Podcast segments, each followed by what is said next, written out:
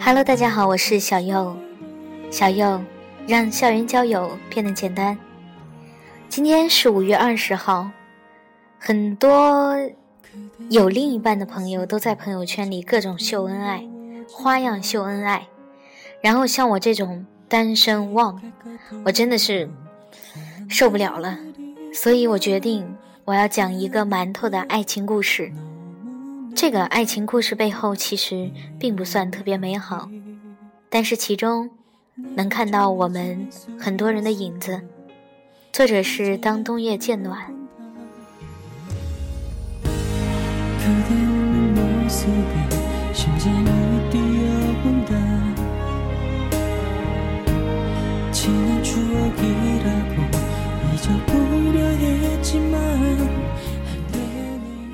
从前。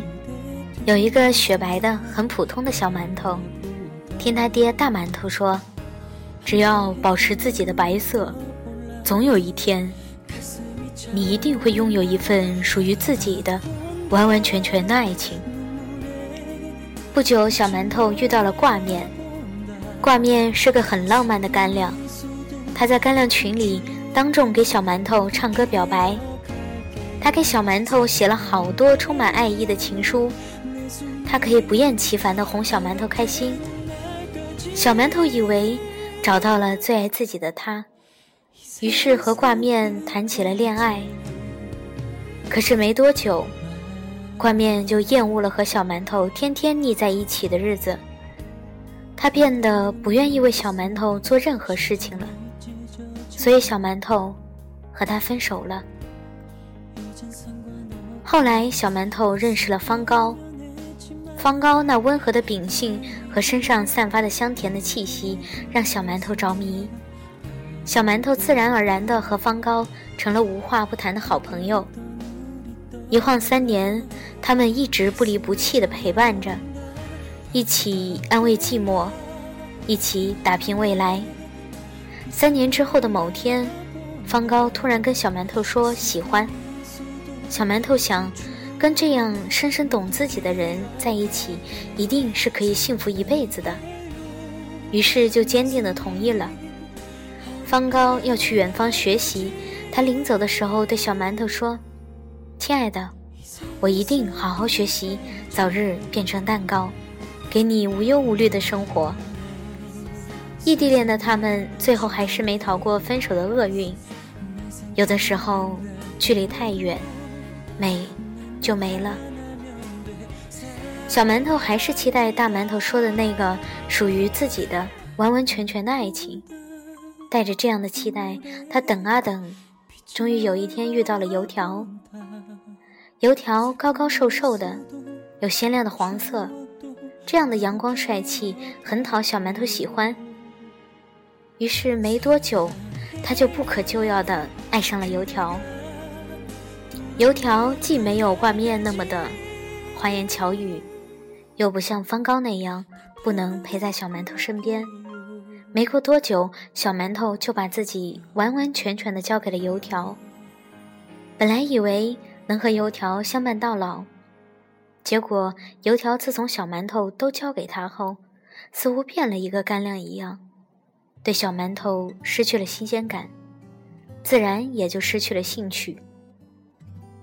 小馒头伤心欲绝，还是毅然决然地离开了油条。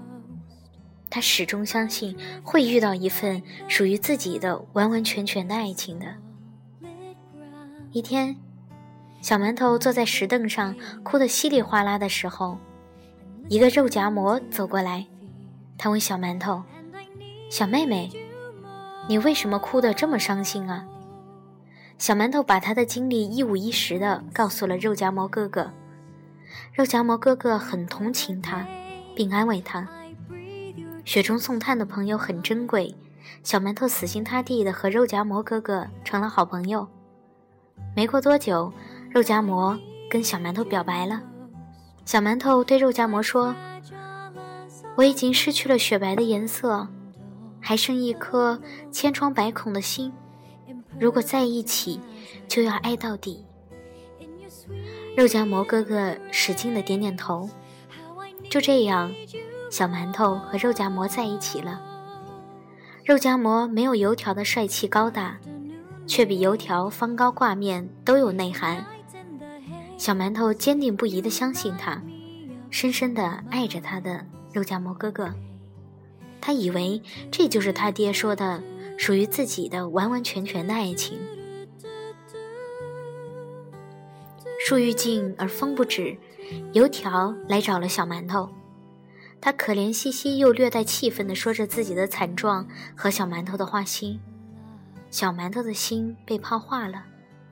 小馒头说：“如果我能让你好受一点，我愿意牺牲一下。毕竟能让大家快乐是我最大的快乐。”油条笑了，说：“你和肉夹馍分手吧。”我不愿意看见你俩在一起。小馒头深爱着肉夹馍，但是考虑再三，还是点点头。小馒头曾天真的想，虽然暂时和肉夹馍分开了，但是相爱的两个干粮是永远分不开的。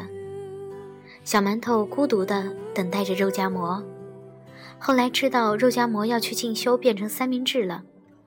他鼓起勇气跟肉夹馍坦白了自己的心思，没想到肉夹馍早已把小馒头忘了。一个雨夜，小馒头站在外面，被雨水淋得透透的。他拿来了叉子，深深地插进了自己的身上，把肚子划开了一道口子。他笑了，因为他在想：既然做不了雪白的馒头。我要变成营养多金的包子，总有一天还是会等来属于自己的完完全全的爱情。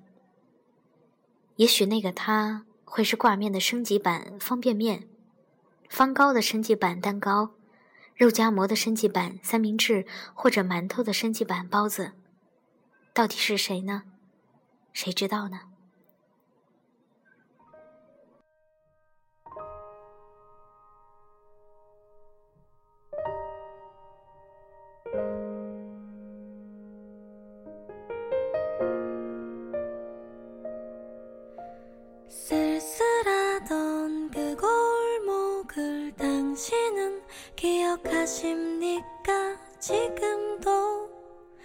난 기억합니다. 사랑한단 말 못하고 애태우던 그날들을 당신은